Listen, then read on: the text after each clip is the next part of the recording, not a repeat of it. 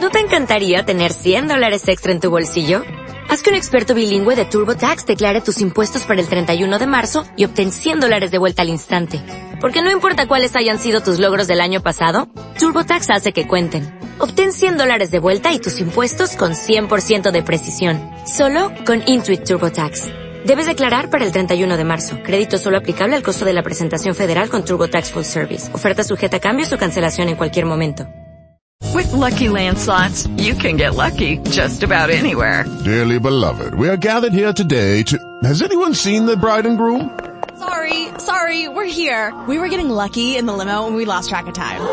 No, Lucky Land Casino, with cash prizes that add up quicker than a guest registry.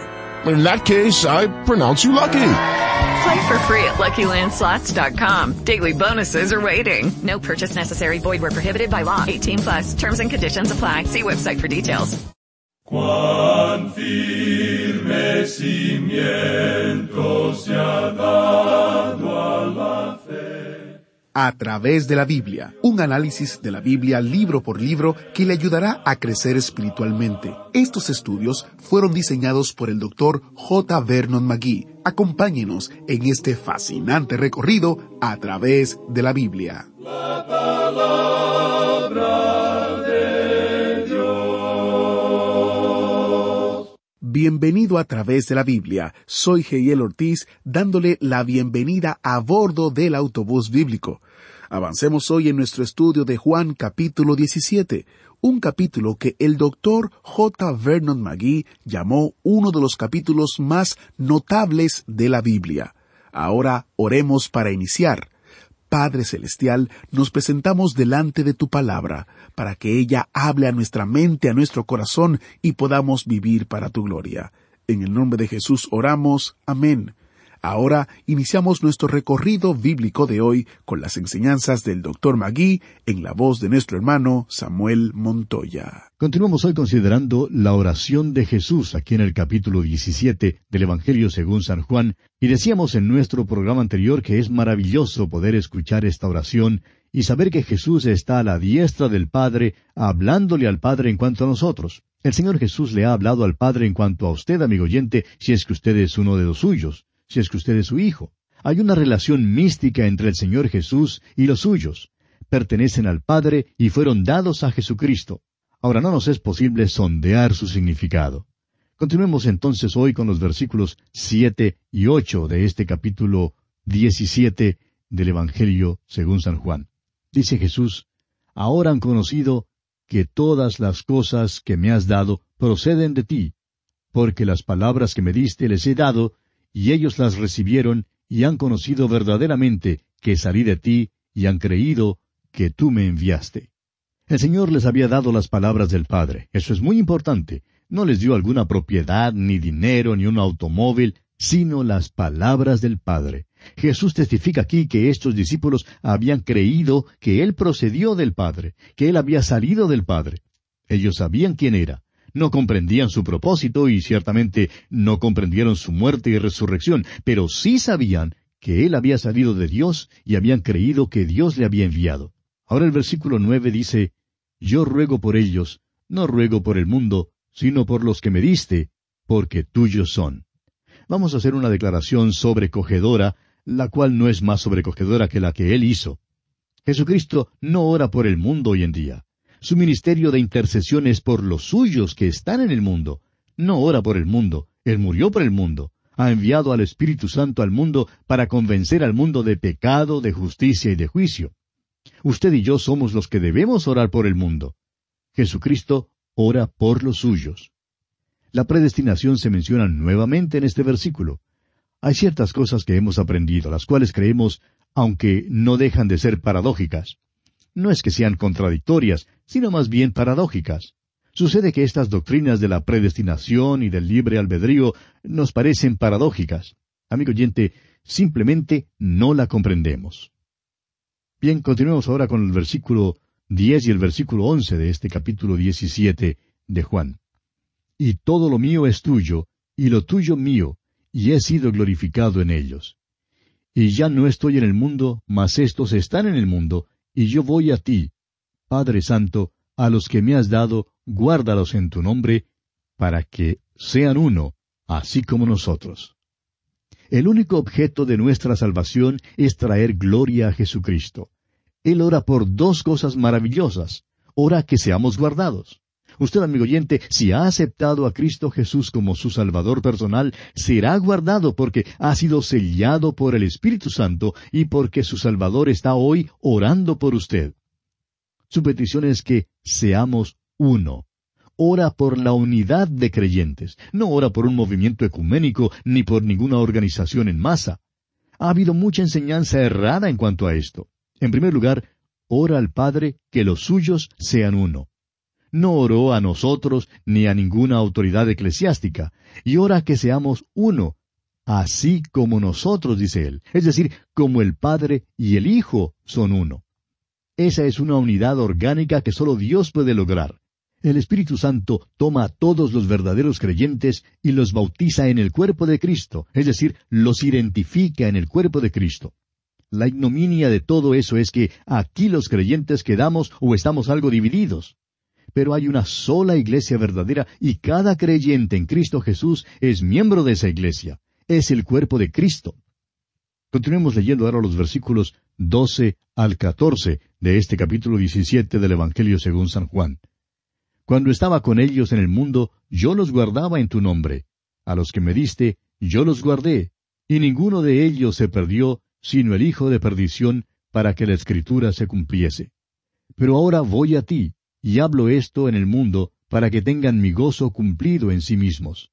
Yo les he dado tu palabra, y el mundo los aborreció, porque no son del mundo, como tampoco yo soy del mundo. La palabra de Dios causa problemas en el mundo hoy en día. La Biblia es el libro más revolucionario en el mundo. Es revolucionario enseñar que no se puede salvarse a sí mismo. Solo Cristo le puede salvar. Y no se puede mejorar este mundo. Solo Jesús puede hacer eso. Eso es revolucionario y el mundo no quiere oírlo. Prefiere más bien sembrar unas pocas matas y tratar de acabar con la corrupción.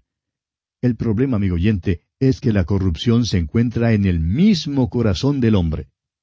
Leamos ahora el versículo quince de este capítulo diecisiete de San Juan. No ruego que los quites del mundo, sino que los guardes del mal. Esta última parte de este versículo debiera leerse así, sino que los guardes del maligno. Prestamos mucha atención al regreso del Señor y muchos creemos que será pronto. Nuevamente es asombroso notar que Él no ora que seamos quitados del mundo. Dios recibe gloria al guardarle a usted y a mí, amigo oyente, en el mundo hoy en día. Creemos que el arrebatamiento es maravilloso, y lo es. Pensamos en la gloria de Dios en el arrebatamiento, y eso es verdad. Pero vamos a comprender una cosa. Dios recibe gloria al guardarle a usted y a mí en este mundo. Si usted me conociera como Él me conoce, sabría entonces que es un milagro que Dios me guarde en este mundo. En el versículo 17 del capítulo 22 de Apocalipsis leemos que el Espíritu y la novia dicen, ven. El Espíritu Santo está cansado de este mundo. Está entristecido. Él dice, ven. Estamos cansados, y nosotros que somos la novia de Cristo decimos, ven. Pero Jesús no ora que seamos quitados del mundo, sino que seamos guardados del maligno, es decir, de Satanás. No quisiéramos estar aquí ni por un momento si no fuera porque nuestro Señor nos está guardando del maligno. ¿No sería maravilloso, amigo oyente, si pudiéramos aprender en verdad esta lección? Lloramos y nos quejamos porque las cosas aquí son difíciles para nosotros. Y claro que lo son. Él dijo que tendríamos aflicción. Pero también dijo, confiad, yo he vencido al mundo. Amigo oyente, permítanos decirle que cada veinticuatro horas hay una gran reunión de aleluya en el cielo y los ángeles exclaman, ¿no es maravilloso que estos creyentes todavía estén en el mundo? Sería tan fácil quitarles del mundo, pero es un verdadero milagro que Dios les guarde en el mundo. Si pudiéramos aprender esto, amigo oyente, estaríamos capacitados para sufrir los problemas y las tensiones y las dificultades y las tentaciones. El Señor Jesús ha orado que seamos guardados en el mundo y que seamos protegidos del maligno. Continuemos ahora con los versículos 16 y 17 de este capítulo 17 de Juan. No son del mundo, como tampoco yo soy del mundo. Santifícalos en tu verdad. Tu palabra es verdad. Santificar significa poner aparte, es decir, apartar. El creyente no es del mundo, es apartado por la palabra de Dios. A ningún hombre le es posible apartarle a usted para Dios. Solo la palabra de Dios puede hacer eso. Hay poder en esta palabra y todavía es el milagro de Dios en este mundo. Leamos los versículos 18 y 19 ahora. Como tú me enviaste al mundo, así yo los he enviado al mundo. Y por ellos yo me santifico a mí mismo, para que también ellos sean santificados en la verdad. Hemos sido enviados al mundo, amigo oyente, para dar testimonio.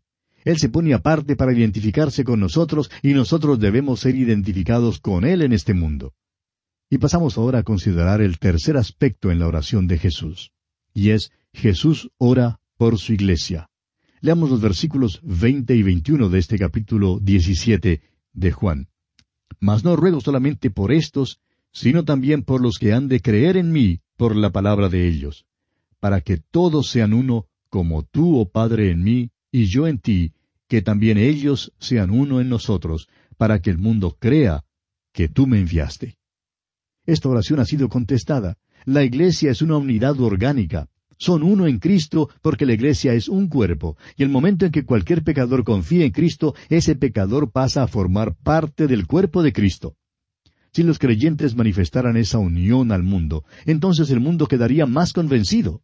Son demasiadas las veces que los inconversos ven a los creyentes odiándose y atacándose y criticándose unos a otros, y esta puede ser una de las causas por las cuales no aceptan a Cristo. Continuemos con los versículos 22 y 23 de este capítulo 17 de Juan.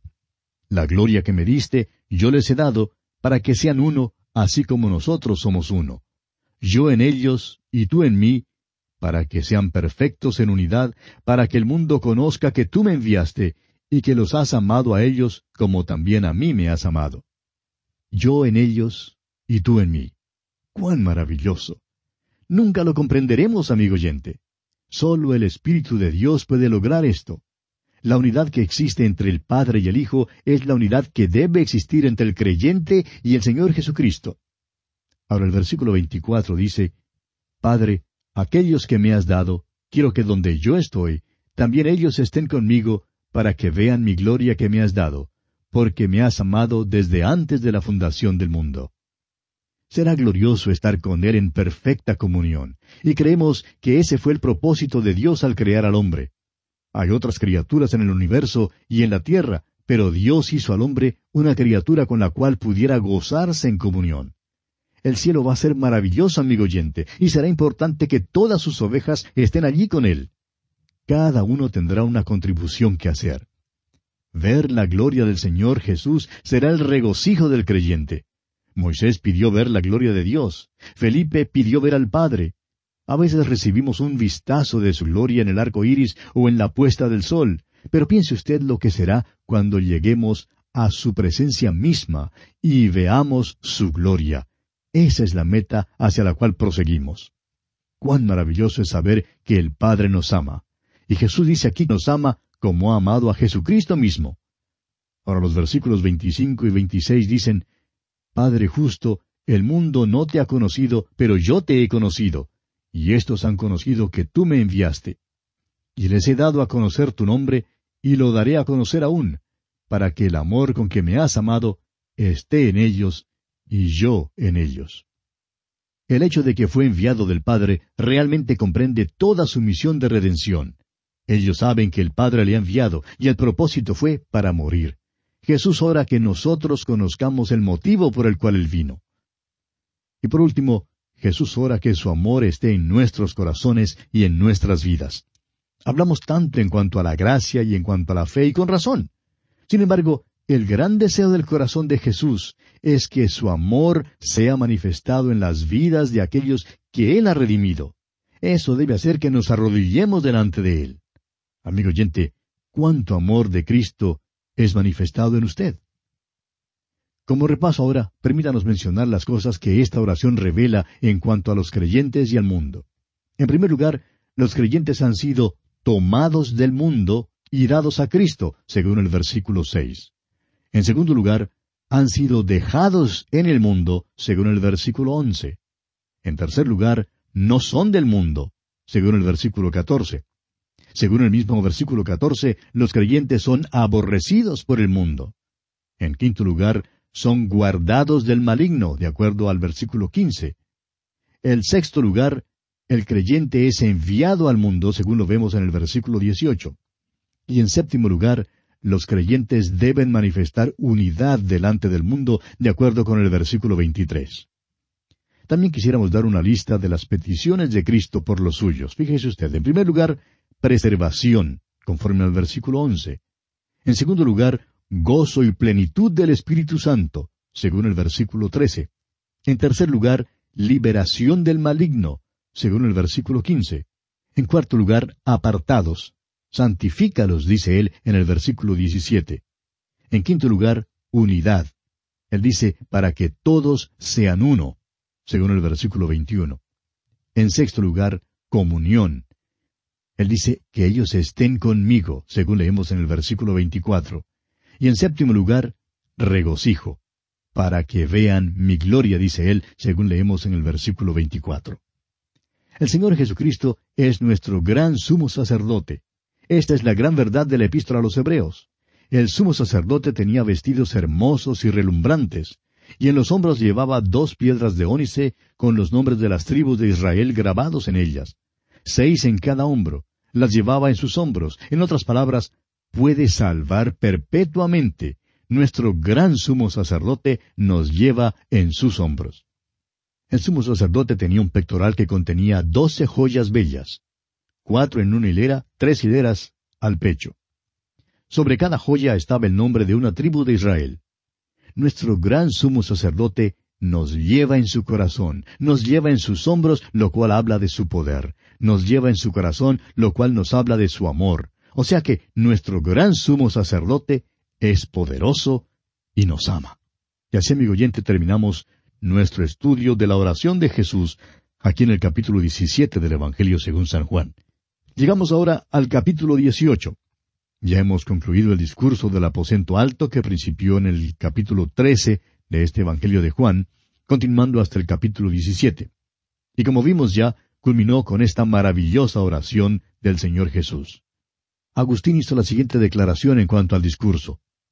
Dijo él, respecto a las palabras es el más fácil, pero respecto a las ideas es el más profundo. Y sin duda alguna, esa es una declaración verdadera o valedera. Llegamos ahora a la quinta división de este Evangelio según San Juan. Se relaciona con el testimonio de Jesús al mundo e incluye los capítulos 18 hasta el 20. Nos encontramos en los últimos días de la vida de nuestro Señor Jesucristo. Tenemos en este capítulo que le arrestan y le llevan ante el sumo sacerdote. La presentación de Juan aquí es diferente a la de los otros escritores sinópticos, Mateo, Marcos y Lucas. En aquellos tres evangelios el énfasis está en la humanidad de Cristo y en su naturaleza humana. El énfasis está en los sufrimientos del Salvador. En aquellos evangelios, al acercarse a Jerusalén, Él dice que va allí para morir y menciona la muerte, su tratamiento, su abuso en manos de los gentiles y luego su resurrección corporal. En el Evangelio de Juan, el énfasis está en la deidad del Señor Jesucristo. Él es el Dios hombre en este Evangelio y el énfasis aquí es en su gloria. En su arresto, su muerte y su resurrección veremos su gloria. Y el énfasis es que volverá al Padre. Recuerde usted que declaró varias veces en su discurso que volvería al Padre. Y esto está de acuerdo con el énfasis en su gloria. Comencemos pues considerando el arresto y el juicio de Jesús. Leamos el primer versículo de este capítulo 18 del Evangelio según San Juan. Habiendo dicho Jesús estas cosas, salió con sus discípulos al otro lado del torrente de Cedrón, donde había un huerto en el cual entró con sus discípulos. Deseamos mencionar que en estos pasajes hallaremos una mezcla de su majestad y su mansedumbre. Parece que pasaba sus noches bajo el cielo claro. Ahora, ¿por qué salió de Jerusalén y cruzó el torrente de Cedrón? Bueno, al parecer tenía la costumbre de ir allí. Ahora el versículo dos de este capítulo dieciocho nos dice, Y también Judas, el que le entregaba, conocía aquel lugar, porque muchas veces Jesús se había reunido allí con sus discípulos. El evangelista Lucas nos dice en el capítulo 21 de su Evangelio, versículo 37, y enseñaba de día en el templo, y de noche saliendo, se estaba en el monte que se llama de los olivos. Y una vez más en el capítulo 22, el mismo evangelista Lucas nos dice en el versículo 39, Y saliendo se fue, como solía, al monte de los olivos, y sus discípulos también le siguieron. Para poder llegar al monte de los olivos, tenía que cruzar el torrente de Cedrón. ¿Recuerda usted allá en el capítulo 15 del segundo libro de Samuel, cuando David había sido traicionado por Aitofel, un hombre que él creía ser amigo? Su propio hijo Absalón encabezó una rebelión contra él, y él también fue al otro lado del torrente de Cedrón. Ahora usted recordará que Judas ya había hecho su contrato para traicionar a nuestro Señor cuando Jesús salió al otro lado del torrente. Según lo que sabemos, Jesús nunca pasó ni una noche en la ciudad de Jerusalén, en la ciudad amurallada. En la última semana de su vida fue a Betania y se quedó con sus amigos. Aún en esta última noche salió de la ciudad amurallada para ir al lugar llamado el huerto de Getsemaní. Ahora sale de este lugar solitario para dar a sus enemigos la oportunidad de prenderle.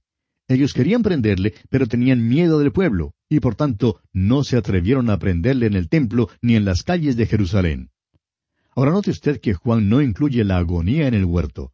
Juan no registra su sufrimiento extremo, sino que más bien habla de su gloria. Pone el énfasis en la deidad de Cristo, mientras que los otros evangelios acentúan su humanidad. Notará usted también que Jesús no se opone al arresto. Es el Cordero de Dios que no ofrece ninguna oposición. Como dice el profeta Isaías en el capítulo 53 de su profecía, versículo 7, y como oveja delante de sus trasquiladores, enmudeció y no abrió su boca. La majestuosidad de su persona en este tiempo es categóricamente dominante. Recuerde usted que en previos casos, cuando los enemigos del Señor Jesús trataron de prenderle, Él se escondió. Creemos que simplemente desapareció de una manera milagrosa. Ahora se revela para que le prendan. Y es muy importante que notemos esto. Leamos ahora el versículo tres de este capítulo dieciocho de Juan. Judas, pues, tomando una compañía de soldados y alguaciles de los principales sacerdotes y de los fariseos, fue allí con linternas y antorchas y con armas. El evangelista Lucas nos informa en el capítulo 22 de su Evangelio, versículo 52, que él dijo, como contra un ladrón habéis salido con espadas y palos? Dice que una compañía de soldados fue allí. Una compañía es la décima parte de una legión. El evangelista Mateo, por su parte, dice que mucha gente vino con Judas. Ahora, ¿por qué vino tal multitud con espadas y palos? Creemos que la multitud sabía que él había hecho milagros y creía que si pudieran traer con ellos una compañía de soldados lo suficientemente grande y bien armados, les sería posible capturarlo. Pero fíjese usted en la majestuosidad de nuestro Señor. Leamos el versículo cuatro de este capítulo dieciocho. Pero Jesús, sabiendo todas las cosas que le habían de sobrevenir, se adelantó y les dijo, ¿A quién buscáis? Amigo oyente, ¿cree usted que este Jesús sea simplemente un pobre hombre débil que ha sido atrapado por algunos líderes religiosos y por el poder de Roma? Si él no se hubiera entregado, todas las armas que esos hombres tenían habrían sido desde todo punto de vista vanas e inservibles. Ahora el versículo cinco dice, le respondieron a Jesús Nazareno. Jesús les dijo, Yo soy. Y estaba también con ellos Judas, el que le entregaba. No deseamos pasar esto por alto porque no deseamos que usted lo pierda de vista. Note usted que le llaman Jesús Nazareno. Es decir, no le tributan la majestuosidad que pertenece a él. Rehusan llamarle el Cristo. Y bueno, está bien. Jesús es un nombre que es sobre todo nombre. El día viene cuando aquellos en la tierra y aún debajo de la tierra, en el mismo infierno, se arrodillarán ante Jesús Nazareno. Pero ahora esta multitud no le confesará como el Salvador, el Cristo, el Hijo del Dios vivo. Y bien, amigo oyente, le invitamos para nuestro próximo programa cuando Dios mediante continuaremos con este estudio. Que Dios le bendiga ricamente. Gracias por estar con nosotros y compartir una entrega más del espacio a través de la Biblia. Mañana, si Dios quiere, tenemos un asiento guardado solamente para usted. ¿Fue de ayuda para usted el estudio de hoy? ¿Desea enviarnos algún comentario de lo que ha estado escuchando? Entonces escríbanos, no espere más. Nuestro correo electrónico es atv arroba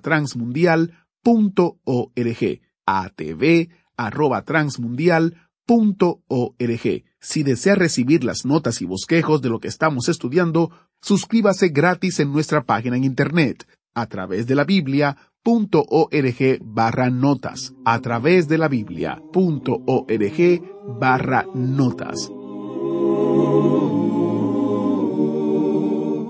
Guys, it is Ryan. I'm not sure if you know this about me, but I'm a bit of a fun fanatic when I can. I like to work, but I like fun too. It's a thing. And now the truth is out there. I can tell you about my favorite place to have fun. Chumba Casino. They have hundreds of social casino style games to choose from with new games released each week. You can play for free anytime, anywhere. And each day brings a new chance to collect daily bonuses. So join me in the fun. Sign up now at ChumbaCasino.com. No purchase necessary. BGW. Void were prohibited by law. See terms and conditions. 18 plus.